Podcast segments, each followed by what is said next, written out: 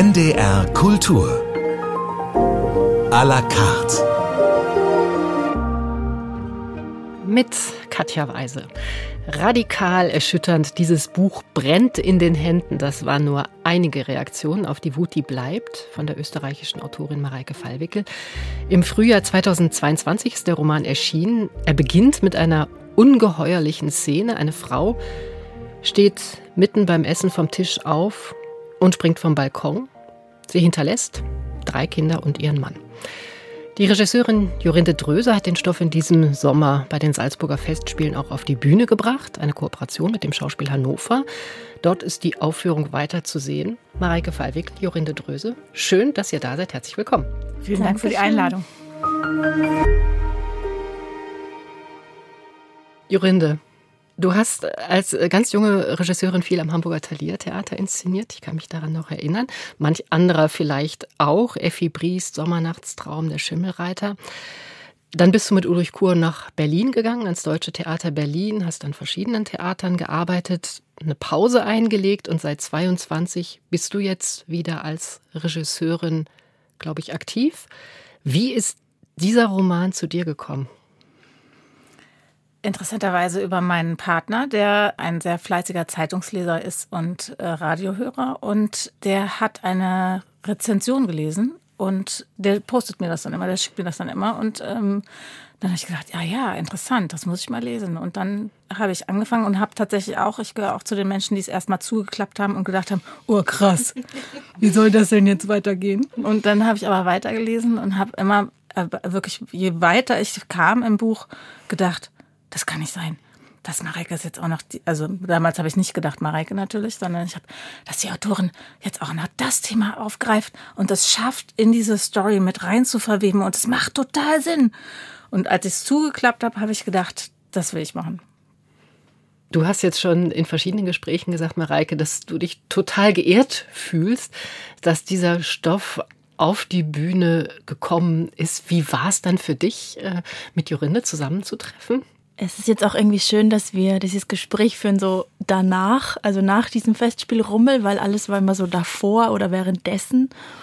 Und jetzt ist ja so ein bisschen Zeit vergangen, seit wir angefangen haben oder seit es zum ersten Mal auf der Bühne war.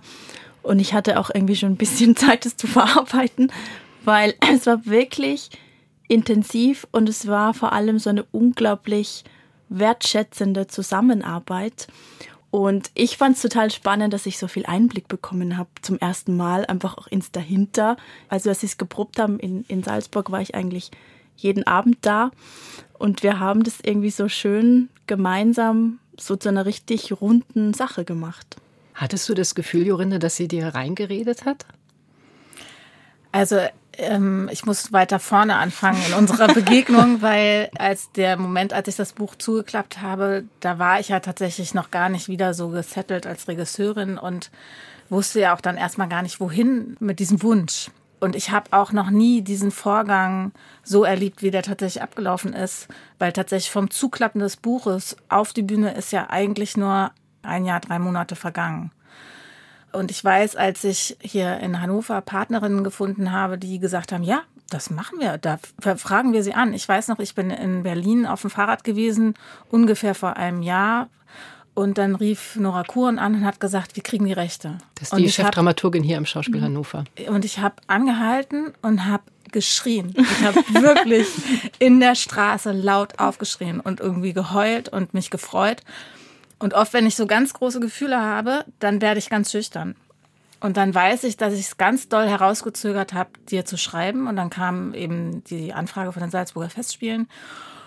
Und ich wusste, bevor ich oder das Team oder das Haus das entscheiden, ob wir da mitmachen wollen, ob wir in diese Co-Produktion rein wollen, muss ich Kontakt mit Mareike aufnehmen und ihr schreiben, du, ich, hallo, ich bin Jorinde, es gibt, ich verehre dich, ähm, du hast das Buch meines Lebens geschrieben. Ähm, es gibt übrigens eine Anfrage, ob wir das bei dir direkt vor der Haustür machen.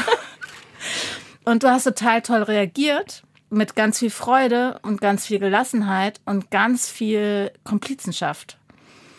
Also die Antwort ist, ich habe dir gar nicht reingeredet.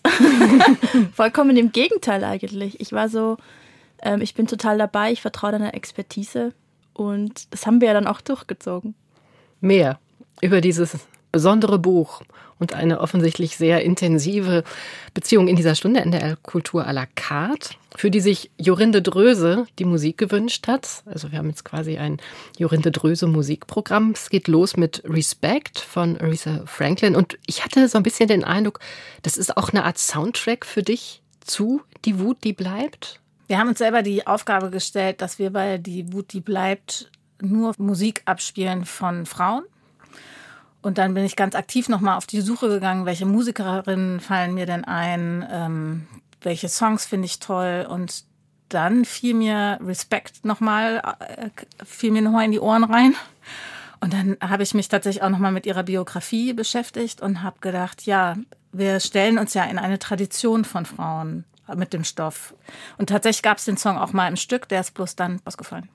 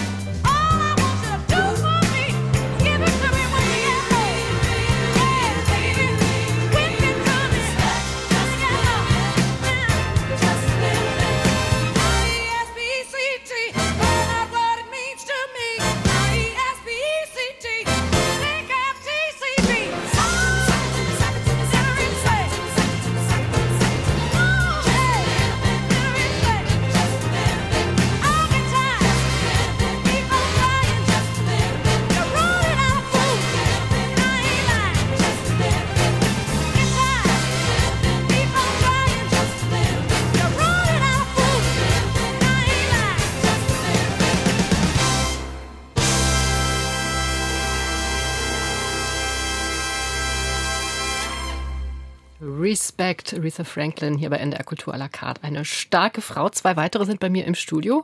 Die Autorin Mareike Fallwickel und die Regisseurin Jorinde Dröse. Beide Mütter, was im Kontext dieser Sendung durchaus zu erwähnen ist, denn wir wollen sprechen über Frauen, über Mütter, über Care-Arbeit in der Familie, die immer noch sehr ungleich verteilt ist. Das hat sich ja insbesondere auch in der Corona-Zeit gezeigt in der spielt auch der Roman Die Wut, die bleibt.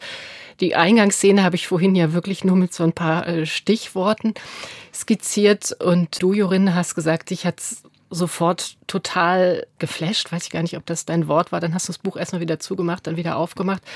Das kann ich total nachvollziehen, weil das so ein Impuls ist, den wahrscheinlich viele äh, verspüren. Also mir ist es ähnlich gegangen. Du hast Mareike nämlich im Prinzip etwas wörtlich genommen, was glaube ich, ich weiß nicht, ob eine Freundin oder eine Bekannte zu dir in der Corona-Zeit gesagt hast, wenn das so weitergeht, springe ich vom Balkon oder so ähnlich? Ja, es waren tatsächlich mehrere sogar. Also diesem finsteren Shutdown im Februar 2021, als halt völlig unklar war, wie geht es weiter. Es gab keine Impftermine, es gab keine Lockerungen. Und da haben mir mehrere Freundinnen, Frauen, die Mütter sind, geschrieben, ich will nicht mehr, ich kann nicht mehr, ich springe jetzt einfach vom Balkon. Und dieser Satz ist ja im Idealfall hypothetisch und wir wollen damit Verzweiflung ausdrücken, aber der hat mich dann plötzlich komplett elektrisiert und ich habe mir gedacht, aber was ist, wenn einer das wirklich tut? Was für eine Geschichte kann dann entstehen, wenn ich an diesem krassestmöglichen Punkt, wo man denkt, dass alles zu Ende ist, wenn ich da erst anfange zu erzählen? Und dann habe ich wirklich so im größten Homeschooling Halligalli am Küchentisch meinen Laptop herangezogen und eben diese erste Seite geschrieben, so wie sie jetzt im Buch steht. Und dann geht's aber ja weiter. Denn dann geht, du hast ja eben schon gesagt, die eigentliche Geschichte los. Also wie lebt die Familie weiter? Wir haben drei Kinder, Teenager-Tochter Lola, die ist 15, zwei kleine Jungen, die nicht so eine große Rolle spielen, natürlich den Vater, der sich aber nie wirklich um die Familie gekümmert hat. Er hat großes Glück, weil Sarah, die beste Freundin von äh, seiner Frau, springt ein und übernimmt die ganze Arbeit. Und es geht eigentlich hauptsächlich um diese beiden Frauen. Lola, das fast noch Mädchen, kann man sagen. Und äh, Sarah, die Freundin, die selber keine Kinder hat. Warum war dir das so wichtig, dass es tatsächlich dann zwei Frauen sind oder ja fast noch Mädchen in dem einen Fall, die keine Kinder haben? Interessanterweise war für mich einfach völlig klar, wie dieses Buch funktionieren muss. Und man überlegt sich dann die Figuren und den Spannungsbogen und was passieren soll und zu welchem Ende es führen soll. Und erst viel später, als eben Menschen angefangen haben, mich zu fragen, warum hast du nicht Helenes Leben jetzt so aufgedröselt, um uns irgendwie zu erklären, wie kam es dazu, ist mir aufgefallen, dass das eine Möglichkeit gewesen wäre. Aber halt auch eine langweilige, weil wenn wir ehrlich sind, hätte ich das getan, hätten alle die Augen verdreht und gesagt, na, sie hat sich für Kinder entschieden, dann muss sie sich auch kümmern. Und ich glaube, die Raffinesse liegt tatsächlich darin, dass das Buch sehr wohl von der Überforderung der Mütter erzählt, aber eben anhand von zwei Frauen, die gar keine Kinder haben. Es ist ja auch so, dass dadurch die Absurdität klarer wird, weil dadurch, dass die Grundannahme ist, Sarah hat, ist eine erfolgreiche Krimi-Autorin. Sie hat ein Standing. Sie fühlt sich selber emanzipiert und gleichgestellt. Sie lebt eine On-Off-Beziehung mit einem jüngeren Mann. Und dann stolpert sie so da willentlich rein. Und dadurch wird eben die Care-Arbeit oder ihre Aufgaben scheinen so wirklich absurd, die wir normalerweise den Müttern einfach ungefragt zusprechen und eben dann eher in so Konstrukten denken wie, naja, du hast dich ja dafür entschieden, du, du liebst deine Kinder doch, dann musst du das halt auch machen. Das gehört halt zu den Pflichten dazu einer Mutter. Und das ist etwas, was ich total geschätzt habe an dem Roman, weil er eben dadurch auch sehr, sehr komisch ist. Du hast ja gerade schon gesagt, das macht sie jetzt auch noch und das und das hat sie jetzt auch noch aufgegriffen. Kannst du noch mal versuchen zu beschreiben, was genau dich so begeistert hat, dass du wirklich gesagt hast, ich muss das machen? Naja, ich finde tatsächlich das, was Mareike, also die Figurenkonstellation, die du gewählt hast, dass es eben die beste Freundin ist, die sich selber ein ganz anderes Bild von sich hat, die da praktisch reingerät in diese Rollenarbeit und eben auch eine Generationsfrage aufmachst, nämlich, dass da eine, und das sehe ich auch, dass es in der jüngeren Generation, die sind in einer gewissen Weise schon mal viel gebildeter, auch viel mutiger, als ich das empfunden habe in meiner eigenen Biografie obwohl ich sehr gute Vorprägungen hatte, weil meine Mutter Feministin ist und war, hatte ich aber trotzdem auch noch den großen Anteil in mir, der war der Anteil der guten Tochter, nämlich nie zu laut, nie zu fordernd, im Zweifelsfall immer ausweichen, zurücktreten, nie zu viel Platz einnehmen. Und das hat dazu geführt, dass ich eben eigentlich wusste, was ich will, aber natürlich immer im Struggle war. Und ich beobachte das bei der jüngeren Generation, dass sie da viel mutiger, viel radikaler sind. Und das finde ich ist an deiner Setzung eben total spannend. Begegnen dir solche jungen Frauen, Mareike? Also tatsächlich beruht Lola auf solchen echten jungen Frauen, weil ich mit den anderen Romanen an Schulen eingeladen war. Und ich muss immer so ein bisschen lachen, wenn ich davon erzähle und an mich selber zu diesem Zeitpunkt denke, weil ich da echt so rein bin, voll mit meinem Adultismus, wie wir älteren Menschen halt gern denken, Wissen ist so eine Einbahnstraße und wir geben das sehr großzügig an jüngere Menschen weiter. Und ich habe mir damals gedacht, mei, die werden sich wünschen, die Stunde wäre vorbei und irgendwie am, unterm Tisch am Handy scrollen. Und dann waren die so unglaublich informiert und interessiert und haben mit mir auf so einem hohen Level diskutiert. Und ich habe mir gedacht, wie kann das sein? Die sind 20 Jahre jünger und wissen, was ich weiß. Ich hatte mit 16 keine Ahnung, was ein Male Gaze ist oder ein Androzentrismus. Und die waren oft auch wirklich wütend und sehr am Punkt und haben gesagt, wenn die Gesellschaft so bleibt, wie sie ist, dann werden wir keine Kinder kriegen. Und ich bin da raus und ich war so gehypt, und ich will so eine junge Frau schreiben, die einem so richtig auf die Nerven geht, weil sie alles besser, weil sie es eben wirklich besser weiß und die laut ist und frech und aufmüpfig und alles, von dem wir nicht wollen, dass junge Frauen es sind und die einfach Raum einnimmt. Und so ist Lola entstanden und es gibt nach wie vor äh, Mütter und Eltern, die mir schreiben, boah, meine Tochter ist genauso. Ich muss jedes Wochenende auf eine Flinter-Demo und wenn ich irgendwas nicht weiß, dann heißt es Educate Yourself, Mama.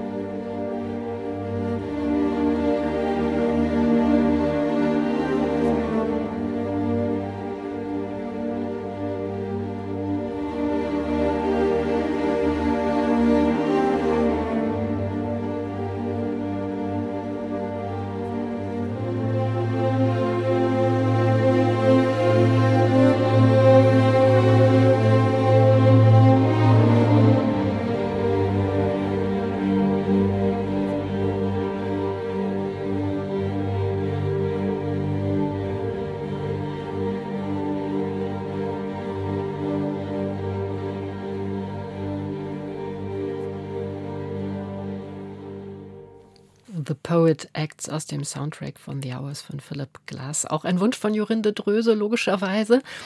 Warum?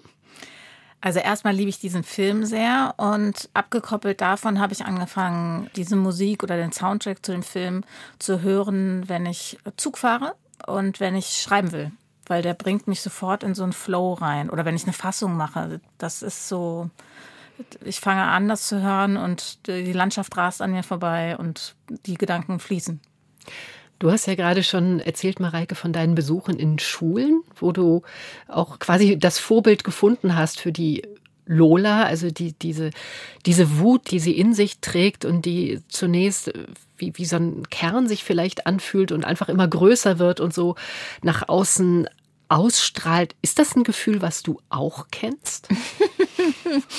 Man kann natürlich nicht als Frau im Patriarchat aufwachsen, ohne alle diese Dinge zu kennen. Ich finde aber, dass man das total getrennt von mir betrachten darf und soll. Ich bin einfach keine dieser Figuren und interessanterweise, alle denken immer, es hat viel mehr mit mir zu tun, als es tatsächlich der Fall ist. In Wirklichkeit ist es ein sehr aufmerksames Hinschauen. Also ich musste ja eigentlich, wenn wir ehrlich sind, vor allem dann so im Lockdown, allem was rund um Mütter und die Überlastung der Frauen passiert ist, nur rechts und links äh, mich wie in so einem überreifen Obstgarten bedienen und, und pflücken und es in Worte fassen. Ich persönlich bin ehrlich gesagt längst über so eine Kernwut hinaus. Also was ich habe, nennt man Rage Fatigue. Das bedeutet, dass man sehr viel ankämpft und sehr viel anredet gegen all diese verkrusteten Strukturen und unglaublich viel Energie aufwendet, weil wenn man Diskriminierung erst einmal sieht, kann man sie nie wieder nicht sehen. Dass man aber auch einfach merkt, dass man total untergeht in diesem Strudel an Ungerechtigkeiten. Und es ist total schwer, da sich dann trotzdem noch irgendwie mit dem Kopf so ein bisschen über Wasser zu halten. Wie würdest du deinen Wutlevel beschreiben, Jorinde? Also ich glaube, ich befinde mich so dazwischen. Zwischen dem explosiven Wutlevel, auch inspiriert durch den Lockdown äh, übrigens, und der Müdigkeit oder dem der Erschöpfung spüren. Ich kann das immer noch ganz schnell in mir triggern, die Wut. Und auch gerade wenn ich mich verbinde oder wenn ich mich tatsächlich mit dem Thema Mutterschaft intensiv beschäftige. Und ich fühle das sehr, dass zum Beispiel, gerade wenn es um die Themen Mutterschaft und Patriarchat und Care-Arbeit geht, dass wenn ich Frauen sehe, die gerade frischen Säugling haben oder die schwanger sind, dann gibt es bei mir immer diesen Triggerpunkt, dass ich denke, oh ja, okay, Ihr seid entweder davor, es zu wissen, oder ihr seid jetzt mittendrin im Begreifen. Und dann verstehe ich meine Rolle noch mal mehr als dass die Frauen, die darum wissen, aber nicht direkt drin stecken, die Fürsprecherin werden müssen des Zustands und diejenigen sein sollten, die es ändern, abgesehen von den ganzen Männern, die es ändern sollten. Ja. Hier haben wir jetzt eben die Wut, die tatsächlich dann auch in Gewalt umschlägt. Also Lola und ihre Freundin machen eigentlich alles, was Mädchen nach Meinung vieler, glaube ich, nicht machen sollen. Also sie essen viel, sie werden groß, sie werden stark, sie trainieren sich, sie schlagen Jungs zusammen. Aber ist Gewalt dann wirklich auch ein Weg? Also tatsächlich erzählt Lolas Handlungsstrang ja sehr wohl von Gewalt gegen Frauen und davon, dass wir so sehr daran gewöhnt sind, dass diese Gewalt von Männern in Richtung Frauen strömt und von Männern in Richtung andere Männer, dass in dem Moment, in dem es umgedreht wird, so ein massives Unbehagen auslöst. Das ist das Patriarchat, das lässt herzlich grüßen. Und es gibt auch tatsächlich Lesende, die sagen zu mir, ja, so wenn das jetzt vier Jungs wären, die da nachts im Park einen Typ aufmischen, dann wäre es ja okay, dann wäre es total normal. Aber weil es vier Mädchen sind und das heißt einfach schon, es geht gar nicht um die Gewalt an sich. Es geht darum, wer sie verübt und welchem Geschlecht sie zugeordnet wird. Und dadurch wird genauso wie bei Sarahs Handlungsstrang mit der Care-Arbeit und so aufgezeigt, wie wir aktuell leben und wie absurd es eigentlich ist. Und es fällt einem erst dann auf, wenn es einfach anders erzählt wird und in dem Fall eben umgedreht wird, ob das eine Lösung ist oder ein richtiger Weg, ist nicht an dem Roman, das zu beantwortende Roman stellt vielmehr diese Frage. Also man darf sich daran auch abarbeiten. Man darf sich dann während der Lektüre fragen, wo stehe ich denn da moralisch? Wie finde ich das? Ist es okay, dass die jemandem den Kiefer brechen, der vorher eine Frau vergewaltigt hat? Was wiegt denn schwerer? Kommen wir tatsächlich in so eine Spirale, die nie wieder aufhört? Muss Wut außerdem, das finde ich auch eine sehr interessante Frage, zwangsweise destruktiv sein. Also wenn wir sagen, dieses System ist schlecht für uns alle, müssen wir es dann notgedrungen abfackeln oder gibt es vielleicht auch einen anderen Weg? Trotzdem die Frage an beide jetzt, hat sich nicht aber auch eine ganze Menge schon verändert? in der Gesellschaft? Ich meine, es wird ja sehr viel mehr auch über diese ganzen Themen gesprochen als möglicherweise noch vor 10 oder auch vor 20 Jahren oder nicht? Ja, aber dann denken wir doch mal an Ruth Bader Ginsburg, die gefragt wurde, wann reicht es? When die, Verfassungsricht die Verfassungsrichterin in den USA. Mhm. Genau, und zurzeit sind, glaube ich, zwei Stellen von Frauen besetzt. Also ich glaube, es wird immer so empfunden, dass sich schon wahnsinnig viel getan hat. Und wenn wir dann aber auf die Zahlen gucken, stimmt das einfach nicht. Es ist aber auch ein sehr geschicktes Framing. Also einfach, das ist ja so der Postfeminismus der 90er, der Frauen einfach dann ganz gezielt eingelullt hat mit diesem jetzt habt ihr doch alles erreicht, was wollt ihr denn noch? Jetzt gebt euch zufrieden. Tatsache aber ist, ja, Frauen haben Zugang bekommen zu Bildung und Beruf, aber alle anderen Aufgaben sind gleich geblieben. Das heißt, jetzt sind sie eigentlich doppelt und dreifach belastet. Und wie du sagst, sämtliche Zahlen und Statistiken sprechen diese eine sehr eindeutige Sprache. Es gibt sie, es sind Informationen, die existieren in der Welt, aber die sind nicht präsent. Also von wegen, wir reden so viel drüber, das findet nicht statt im öffentlichen Diskurs. Also wenn ich dann so Sachen sage wie, eine Frau, die drei Kinder bekommt, verliert 70 Prozent ihres Vermögens auf Lebenszeit. Ein Mann, der drei Kinder bekommt, verliert 0 Prozent seines Vermögens auf Lebenszeit. Frauen arbeiten am Tag sieben Stunden 28 Minuten, werden bezahlt für drei Stunden drei Minuten. Das entspricht 41 Prozent ihrer Arbeitszeit. Männer werden bezahlt für 80 Prozent ihrer Arbeitszeit. Und nach allem, was sie tun und leisten und schupfen, ähm, landen Frauen dann in der Altersarmut und bekommen im Durchschnitt 45 Prozent weniger Pension. Also alle diese Dinge kann man aufzählen und ich mache das dann auch immer bei Veranstaltungen, weil ich weiß, in der Theorie ist uns das bekannt. In der Theorie reden wir dann so gerne, ja, also diese Ungerechtigkeiten, aber so konkret es zu benennen kann fast niemand. Und wenn man es dann tut, dann gehen schon die Augen irgendwie alle so auf und werden groß und man merkt, dass so ein kollektives Raunen, so ein um Gottes Willen im Raum liegt. The Departure, kein Wunder, wenn dann die ein oder andere aufbricht. Max Richter.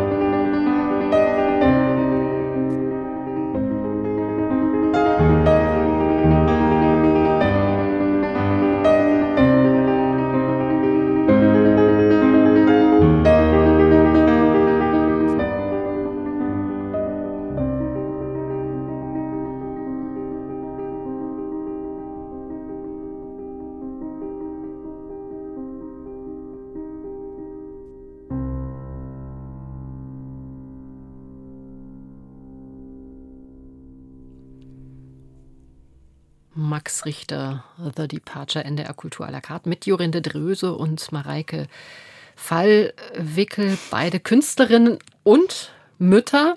Wir haben jetzt viel schon gesprochen über die ungleiche Verteilung von Care-Arbeit in der Familie. Wie ist das denn bei euch? Ich glaube, du lebst, Mareike, fast einen Idealzustand? Fragezeichen. Wie war das mit 50-50 ist eine Lüge? also ich kann alles bestätigen, wenn es heißt, dass auch in sehr gleichberechtigten Partnerschaften die Frauen einfach trotzdem den Großteil, vor allem von Mental Load, übernehmen. Das ist einfach eine Tatsache. Als ich beispielsweise dann zum ersten Mal mit diesem Buch unterwegs war, wieder so frisch aus den ganzen Lockdowns raus, war so im März 2022 die Leipziger dann doch abgesagte Buchmesse. Und bevor ich losgefahren bin, habe ich für die drei, vier Tage für zu Hause, für meinen Mann und die Kinder, alles, was anstehen wird, aufgeschrieben. Und weil ich es aufgeschrieben habe, war das halt so ein Sichtbarmachen dieser ganzen Mental Load. Es waren nämlich drei A4-Seiten. Die Einfach ganze nur, Organisation. Ja, ja, was, wer muss wann wo und dies und das und so. Und mein Mann hat es angeschaut und gesagt, um Gottes Willen, das ist alles in deinem Kopf, das machst du alles noch zusätzlich. Und ich habe es auch angeschaut und mir gedacht, um Gottes Willen, weil es ist ja auch was, was einem gar nicht so ständig auffällt. Für uns ist es so normal, es ist permanent rattert, alle diese Listen, alles, was uns so, wir wissen, dass getan werden muss. Und einfach nur das simple ähm, Verschriftlichen hat es halt einfach auch aufgezeigt. Trotzdem schreibst du ja im Nachwort zu dem Roman, dass dein Mann das beste Vorbild ist, auch für eure Kinder. Du hast eine Tochter und einen Sohn, dass es geben kann. Ja, weil ich halt finde, du kannst natürlich den Kindern erzählen, was du willst. Und viele Menschen sagen dann auch zu mir, ja, aber wenn Mütter doch für alles zuständig sind und wenn sie immer allein mit den Kindern zu Hause sind, dann könnten sie diesen Kindern doch beibringen, dass eigentlich die Väter auch zuständig wären. Und ich finde halt diese Vorstellung von so einem subversiven Wohnzimmer total lustig, dass du als Mutter den Kindern sagst, also dieser Vater, den ihr nie seht und der nur am Wochenende da ist, der könnte jetzt eigentlich auch mit euch die Hausaufgaben machen, theoretisch. Weil natürlich alles, was Kinder vorgelebt bekommen und sehen, sich viel, viel mehr einprägt. Das heißt, bei uns kocht auch einfach dann an diesem Tag ganz normal der Papa und bringt die zur Musikschule und kauft ein, räumt auf, hängt die Wäsche auf, was auch immer. Und mein Sohn sagt zum Beispiel schon so Sachen wie, wie es gibt Firmen, da dürfen Väter keine Elternzeit nehmen und ja, aber wenn das so ist, dann arbeite ich da nicht. Wie ist das bei euch, Jorinde? Also du hast zwei Söhne, eine bisschen andere Situation. Also wir haben das Glück, dass wir schon mehrere Rollentausche hingelegt haben in unserer Elternbiografie. Und das hat eindeutig dazu beigetragen, dass wir alles beides gleich machen können. Weil wir einfach Phasen haben, wo der jeweils andere nicht da ist. Und ich merke es auch tatsächlich an dem, wie unsere Kinder uns rufen. Nämlich es kommt manchmal, Mappa, äh, Papa, äh, nee, wer ist eigentlich jetzt gerade da? Also der, wir sind beide gleichwertige Adressatinnen und das liegt ähm, wirklich daran, dass wir es mehr, mehrfach getauscht haben. So. Ich bin ähm, gestolpert und ich finde, das liest man nach wie vor ausgesprochen wenig. Ich glaube, es war ein Text auf der Seite des Deutschen Theaters, für das du ja lange gearbeitet hast. Da steht, so. seit 2009 arbeitet Jorinde Dröse als Mutter. Das habe ich so noch nirgendwo gelesen. Hast du dir das so gewünscht? Also ich durfte diese äh, Biografie selber schreiben und habe mich, also es gibt ja auch eine Tendenz, dass Mütter ihr Mutterdasein uns kenntlich machen, weil es schlecht für den Beruf ist. Und ich empfinde es aber, dass ich dadurch total innerlich gewachsen bin und Erfahrungen gemacht habe, die hätte ich sonst nicht gemacht. Und bei allem Struggle damit habe ich aber auch ganz viel davon profitiert und gewonnen. Und ich finde, es ist eine Arbeit, die muss anerkannt werden und ich arbeite auch sehr gerne als Mutter. Manche Aspekte mag ich auch nicht, aber ich empfinde es als auch eine Form meiner Entwicklung und Weiterbildung. Ist es dir denn aber ansonsten im Theaterbetrieb begegnet, dass Frauen wirklich auch Probleme dadurch bekommen haben, dass sie Mutter sind? Äh, ja. ja, es ist immer noch ein äh, Job, der sehr schwer vereinbar ist. Also Mutterschaft und Theater ist etwas, ich hatte äh, ganz am Anfang meiner, nicht am Anfang meiner Karriere, als ich gerade schwanger geworden bin, hatte ich ein Interview mit einer auch Theaterregisseurin und äh, Frau, die auch Dokumentarfilme macht ähm, zum Thema Mutterschaft. Und die hat damals, wie gesagt, ich saß wirklich hochschwanger mit dem ersten Kind in, in meiner Hamburger Küche und die sagte damals zu mir, hast du dich eigentlich einmal gefragt, was wir Frauen in den Generationen vor dir dafür geleistet haben, dass du jetzt denkst, Mutter sein und Theater vereinen zu können. Und ich habe damals, und dafür schäme ich mich wirklich zutiefst heute noch, gesagt, nö, wieso? Ich habe doch alles erreicht, was ich erreichen will. Und dann hat sie mich gefragt, ob ich denke, dass ich weiterhin so arbeiten kann, wie ich es bisher getan habe. Und ich habe gesagt, ja, klar. Also, dann kommt das Kind halt in der Betreuung. Natürlich kann ich so weiterarbeiten. Also ich kann wirklich von mir sagen, ich bin komplett naiv da reingestolpert in Mutterschaft und Theaterarbeit und äh, bin auch, habe auch wirklich damit sehr gestruggelt. Und die Vereinbarkeitsfrage war natürlich immer ein Thema, ist auch heute noch immer ein Thema. Und ich kann auch sagen, dass ich ausgestiegen bin, weil ich einfach lieber für den Zeitraum gesagt habe, ich bin Mutter und bilde mich nochmal fort und werde Erzieherin. Und es ist immer noch ungelöst. Dann hast du den idealen Beruf, Mareike? Als Weiß Autorin und äh, Bloggerin und Weil ich sozusagen an einem Laptop arbeiten kann, aber da müssen meine Kinder ja auch versorgt sein, beziehungsweise es gibt ja auch äh, Lesereisen und Veranstaltungen.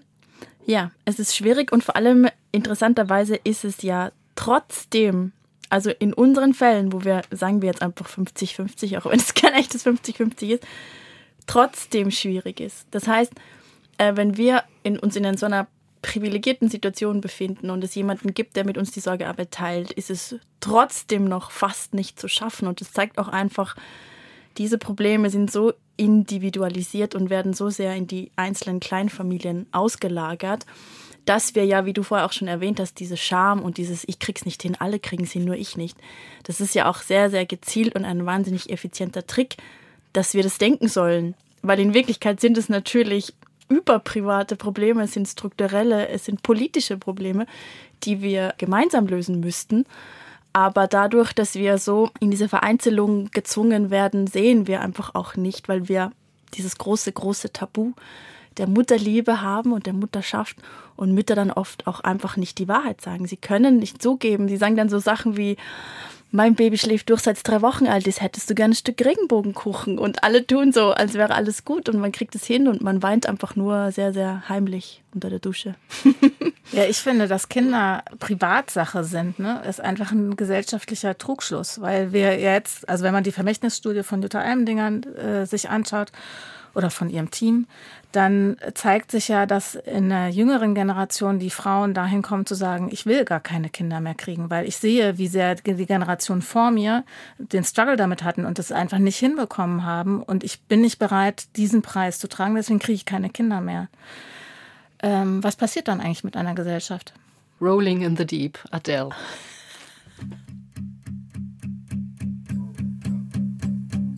There's a fire starting in my heart, reaching a fever pitch, and it's bringing me out the dark.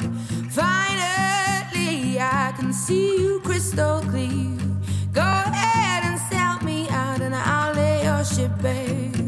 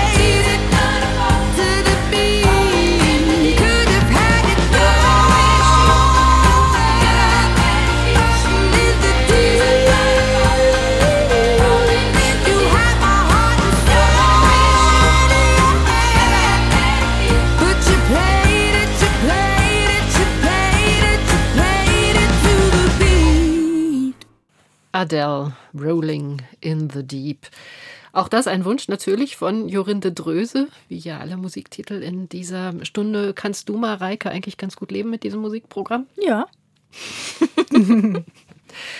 Würdet ihr eigentlich sagen, ihr seid jetzt Freundinnen? Oh, oh, wenn du jetzt Nein sagst. Wie war das mit den privaten Fragen? Drei, zwei, eins. Ja. Ja. Geballte Frauenpower.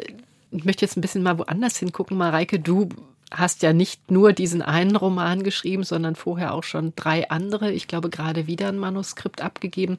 Und du empfiehlst wahnsinnig viele Bücher, also sowohl auf Instagram als auch in deinem Blog, der diesen zauberhaften Titel Bücherwurmloch hat und seit geraumer Zeit aber ich glaube wirklich ausschließlich äh, Bücher von Frauen. Also jetzt nicht nur Romane, sondern auch Sachbücher. Das geht wirklich querbeet. Ich habe das jetzt nicht im Detail durchgeschaut, aber hast du je eine Ausnahme gemacht? Also es sind tatsächlich diverse Erzählstimmen, sprich Bücher von weiblichen, trans- und nicht-binären Schreibenden. Die einzige Ausnahme, die ich letztes Jahr, glaube ich, gemacht habe, war Boris von Hesen, was Männer kosten. und es gilt sozusagen eigentlich nicht, weil das war so ein bisschen Recherche, um eben diese Zahlen, die ich vorhin genannt habe, noch zu untermauern.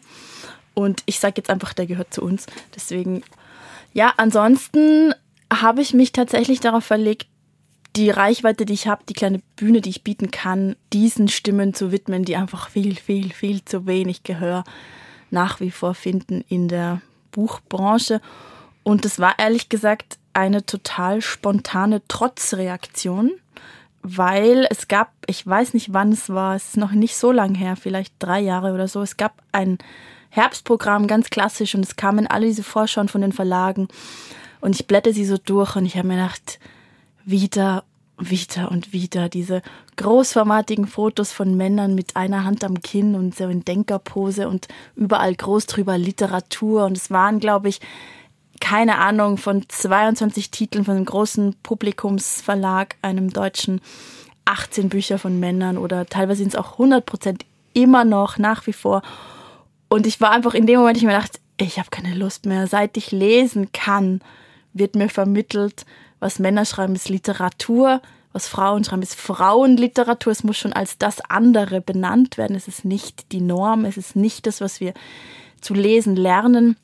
Und ähm, dann habe ich mich komplett darauf verlegt. Und das Interessante ist, also drei Dinge sind eigentlich interessant. Erstens, ganz viele Menschen halten es kaum aus und sagen dann so, aber jetzt diskriminierst du doch die Männer. Und ich denke mir so, Leute, wenn ich euch erzählen würde, ich bin 25 Jahre lang in den Fuschelsee gefahren und jetzt habe ich heuer mal Bock, den Wolfgangsee zu besuchen, ist der Fuschelsee trotzdem noch genauso schön wie vorher. Aber lasst mich doch bitte einfach mal woanders hinschauen.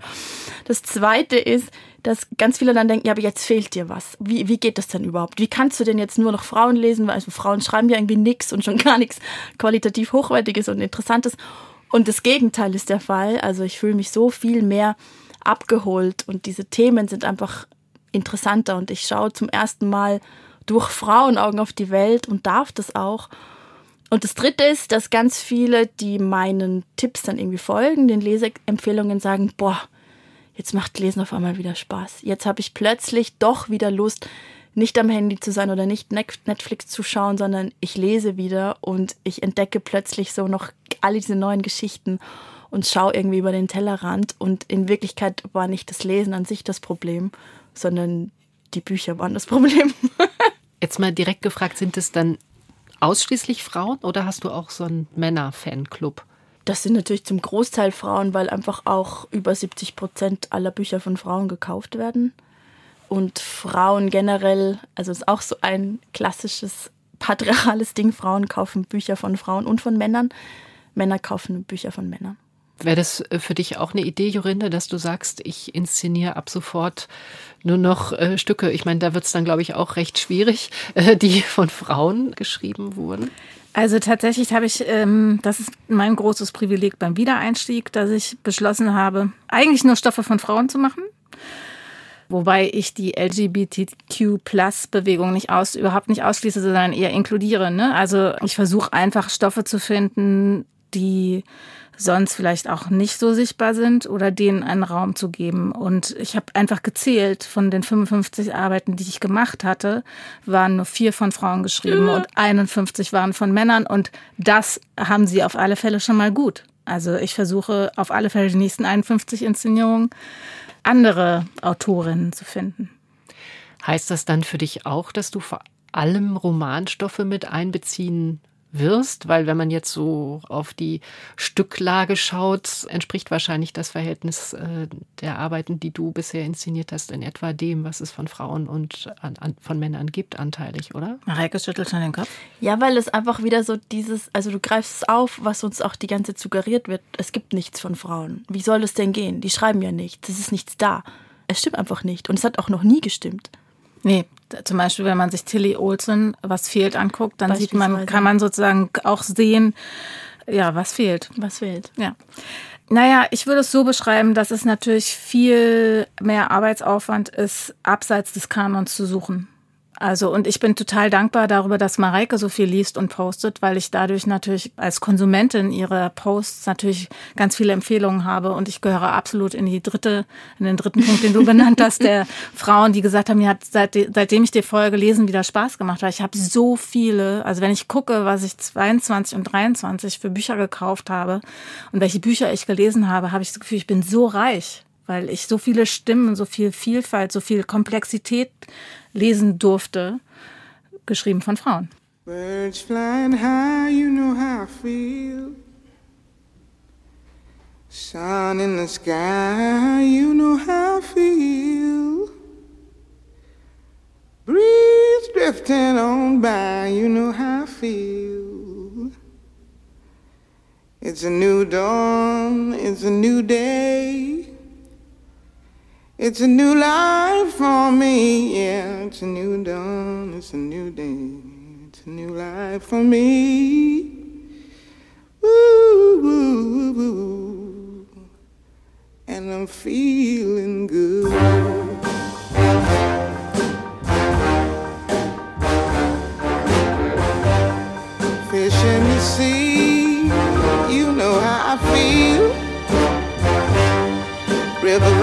Free. You know how I feel. Blossom on the tree. You know how I feel. It's a new dawn. It's a new day. It's a new life for me. And I'm feeling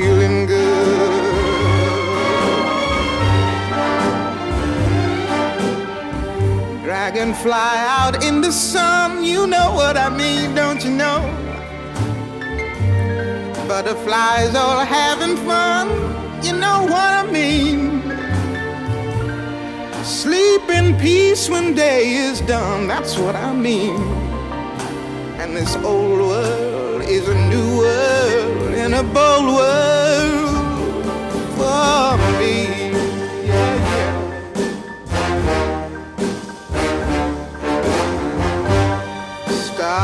When you shine, you know how I feel. Scent of the pine, you know how I feel. Oh, freedom is mine, and I know how I feel. It's a new dawn, it's a new day, it's a new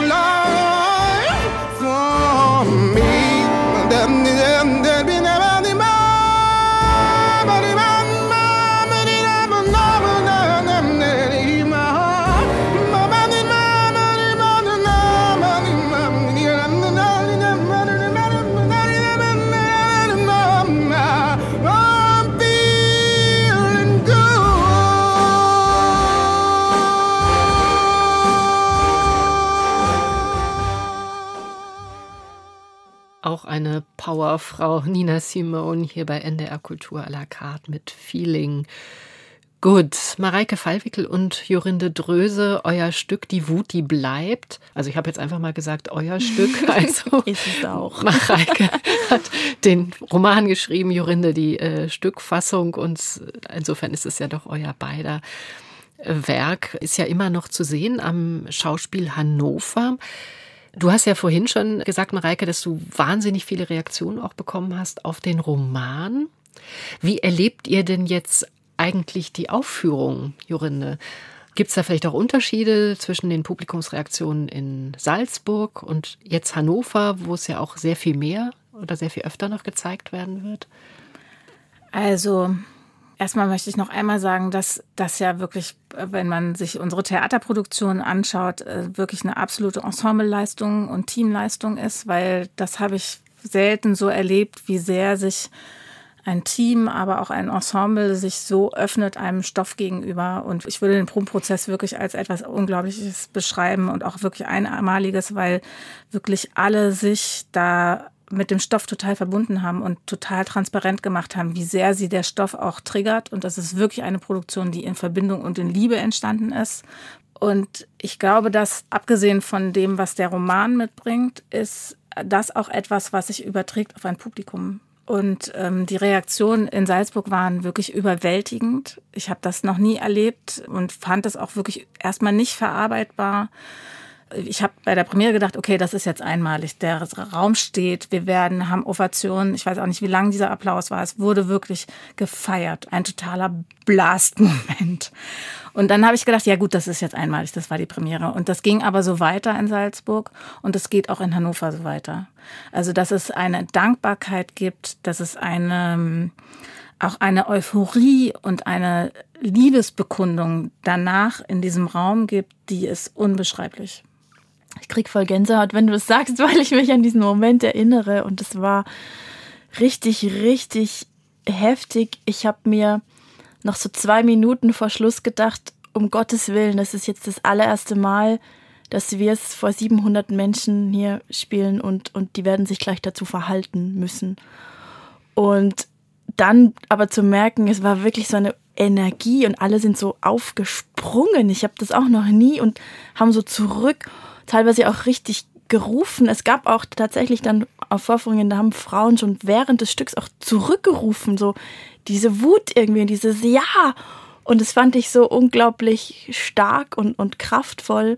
Und dann auch einfach zu sehen, was wir sagen wollten, wird gehört. Und da geht es auch gar nicht darum, dass das irgendwie mein Ego streichelt, sondern es geht darum, dass diese Themen auf großen Bühnen stattfinden dürfen und sollen. Ich hoffe halt auch, dass einfach Theater jetzt rundum sehen.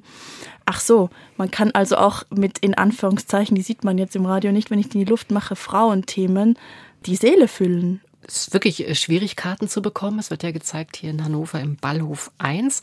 Aber es gibt Überlegungen, das zu verlegen, Jorinde? Ja, es ist so, dass es ab Januar ins große Haus umziehen wird. Einfach weil die Nachfrage so groß ist und weil es in Salzburg ja auch in einem großen Raum stattgefunden hat und eine, ein, es eine Rampe gab und eine Guckkastensituation, die im Ballhof nicht ist, aber dann wieder im Schauspielhaus sein wird. Und deswegen wird es ab Januar auch im großen Haus zu sehen sein. Morgen aber auf jeden Fall nochmal im Ballhof 1. Karten, wenn denn dann überhaupt, vermutlich nur noch spontan an der Abendkasse. Jorinde Dröse, Mareike Fallwickel, über die Wut, die bleibt und bei den beiden sicher auch noch ein bisschen länger bleibt und aber auch ganz viel Freude, wie wir in dieser Stunde gehört haben. Dankeschön. Danke. Vielen Dank für das Gespräch. Das war NDR Kultur à la carte. Mein Name ist Katja Weise und Sie können die Sendung natürlich wie immer auch hören unter ndr.de-kultur oder in der ARD Audiothek.